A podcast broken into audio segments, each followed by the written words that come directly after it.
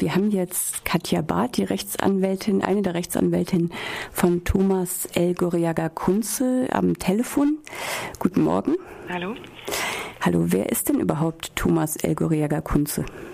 Ja, Thomas ist ein Genosse, der in Freiburg gelebt hat in den letzten rund 15 Jahren und hat hier unter dem Namen José Jiménez gelebt, ist unter diesem Namen auch vielseitig bekannt, hatte sich hier in Freiburg ein Leben aufgebaut, allerdings eigentlich in der Illegalität. Das heißt, er war gezwungen, unter diesem Namen José Jiménez zu leben, obwohl er eigentlich eben Thomas heißt, aufgrund eines äh, Vorwurfs aus den 90er Jahren in Spanien. Thomas kommt aus dem Baskenland und war dort äh, als äh, in der Stadtpolitik aktiv in, als linker Stadtrat. Und ihm wurde 98 vorgeworfen, die ETA unterstützt zu haben. Und als Sympathisant der ETA drohte ihm seinerzeit eine Gefängnisstrafe. Und ähm, die, die damaligen Behörden, also in Spanien, hatten ihn festgenommen, hatten ihn damals auch gefoltert und er hatte eine Chance zu fliehen, hat die genutzt und war dann irgendwann nach Freiburg gekommen und hat hier die letzten Jahre als José gelebt. Was waren die Grundlagen äh, seiner Verhaftung? Für die jetzige Verhaftung ist es so rechtlich, dass der, ähm, Thomas wurde am 31. Oktober 2014 in Mannheim verhaftet, zusammen mit spanischen Behörden, also äh, spanische Polizisten gemeinsam mit dem LKA Hessen. Und die, ähm, die, der Hintergrund ist, dass gegen Thomas ein Haftbefehl, ein europäischer Haftbefehl existiert, der allerdings nicht aus Spanien kommt. In Spanien ist er noch nicht verurteilt worden, sondern aus Frankreich. Ähm, in Frankreich gab es ebenfalls Verfahren gegen die ETA oder mutmaßliche Unterstützerinnen der ETA. Und in einem Verfahren wurden bei einer Hausdurchsuchung wurde ein gefälschter Pass gefunden mit dem Foto von Thomas, was Grundlage war, ihn in Frankreich in Abwesenheit zu verurteilen. In den 2000er Jahren, ich weiß es nicht genau, 2003 oder 2005 war das gewesen. Und auf Grundlage dieser Verurteilung soll er nach Frankreich ausgeliefert werden. Und das war Hintergrund der Festnahme im Oktober.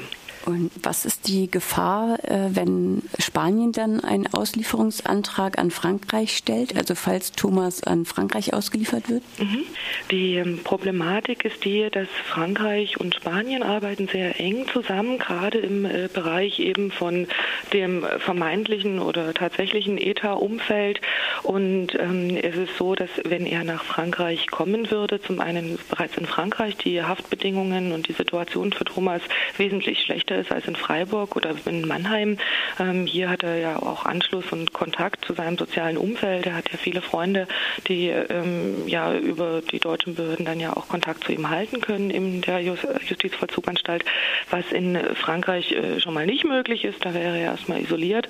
Und es ist so, dass eben äh, Frankreich nach Spanien ausliefert ohne Probleme, obwohl es seitens des Europäischen Gerichtshofs für Menschenrechte immer wieder Abmahnungen nach Spanien gibt, weil auch leider in den heutigen Tagen äh, Folter in Spanien, besonders im Bereich eben von politischen Gefangenen, ähm, an der Tagesordnung steht. Und es besteht die große Gefahr, dass wenn Thomas nach Frankreich kommt, er dann auch relativ äh, zeitnah nach Spanien ausgeliefert wird und in Spanien, wie gesagt, ähm, für Thomas dann eine Tortur beginnt. Wie ist seine jetzige Situation in dem Mannheimer Untersuchungsgefängnis? Mhm, also Thomas sitzt eben, wie gesagt, in der JVA Mannheim seit eben diesem 31. Oktober. Ähm, er sitzt in Untersuchungshaft und gleichzeitig in Auslieferungshaft, ähm, denn die deutschen Behörden haben gegen Thomas parallel noch ein Verfahren nach 129a und 129b des Strafgesetzbuches eingeleitet. Da ist der äh, Strafvorwurf die Unterstützung oder auch die Mitgliedschaft in einer terroristischen Vereinigung. A bezieht sich auf inländische Vereinigung, B auf eine ausländische terroristische Vereinigung. Ähm, das BKA prüft hier, inwiefern ähm, Thomas sich an irgendwelchen Aktivitäten beteiligt hat, die, die, äh, ja, die unter diesem Oberbegriff und sehr schwammigen breiten Begriff Terrorismus fallen. Und die ETA gilt als terroristische Vereinigung, sofern eben Thomas da Unterstützungshandlungen ähm, geleistet haben sollte, wäre das eben auch in Deutschland strafbar. Und das ist ein Grund, ähm, warum er sich eben in Haft befand. Das andere ist, dass parallel jetzt immer noch dieses Auslieferungsverfahren läuft auf Grundlage des europäischen Haftbefehls. Das heißt, die deutschen Behörden prüfen jetzt, ob eine Auslieferung von Thomas nach Frankreich in Frage kommt. Und von der Situation her ist es so, dass ähm, bisher eben aufgrund auch dieses 129er A- und B-Verfahrens die äh, Situation für Thomas sehr äh, eingeschränkt. Also die, die Möglichkeiten in Untersuchungshaft sind ja sowieso natürlich ähm, aus dem Gefängnis heraus ähm, schwierig. Aber im Rahmen von diesem 129a und b ähm, gibt es eben den Behörden auch die Möglichkeit, ähm, die Besuche zu reglementieren. Also bisher konnte Thomas nur Besuche ähm, zweimal im Monat Monat für eine Stunde, also A eine Stunde empfangen und dann auch mit Trennscheibe. Das heißt, man kann sich da auch nicht umarmen und äh, man spricht eben durch so eine Plexiglasscheibe.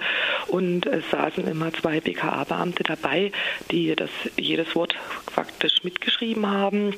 Ähm, das galt nicht für die Anwaltsbesuche, aber eben für die privaten Besuche. Das ist jetzt nach ganz aktueller Meldung nicht mehr der Fall. Also das äh, BKA hat jetzt äh, zwar das Verfahren nicht eingestellt, diese, also diesen 129er, die laufen weiter, aber man hat äh, verfügt, dass die Haft, die jetzt läuft, nur noch aufgrund der Auslieferungshaft besteht und nicht mehr aufgrund einer Untersuchungshaft für dieses äh, Strafverfahren in Deutschland. Das heißt, die Situation für Thomas ist jetzt etwas erleichtert, ähm, was eben für ihn jetzt positiv zur Folge hat, dass Besuche beispielsweise ohne Trennscheibe stattfinden können. Ja, vielen Dank, Katja Barth. Wer noch mehr erfahren will, heute Abend ist die Soli- und Infoveranstaltung zum Verfahren gegen Thomas und gegen die Paragraphen 129a und über die Paragraphen 129a und b heute Abend um 20 Uhr in der KTS.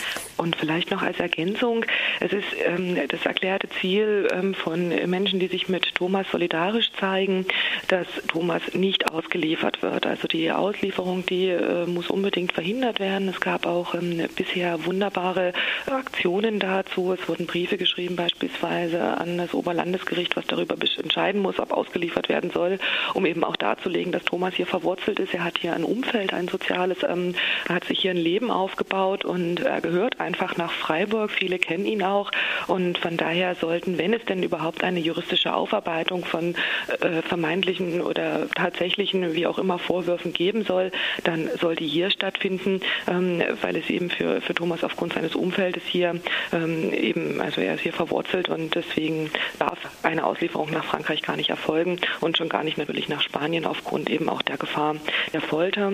Und um diesen ganzen inhaltlich auch ähm, nochmal das zu bekunden, gibt es eine Solidaritätskundgebung am 2. Juni um 19 Uhr am Bergelsbrunn. Und es wäre auch wunderbar, wenn Menschen kommen, ähm, die sich dafür einsetzen wollen, dass Thomas nicht ausgeliefert wird.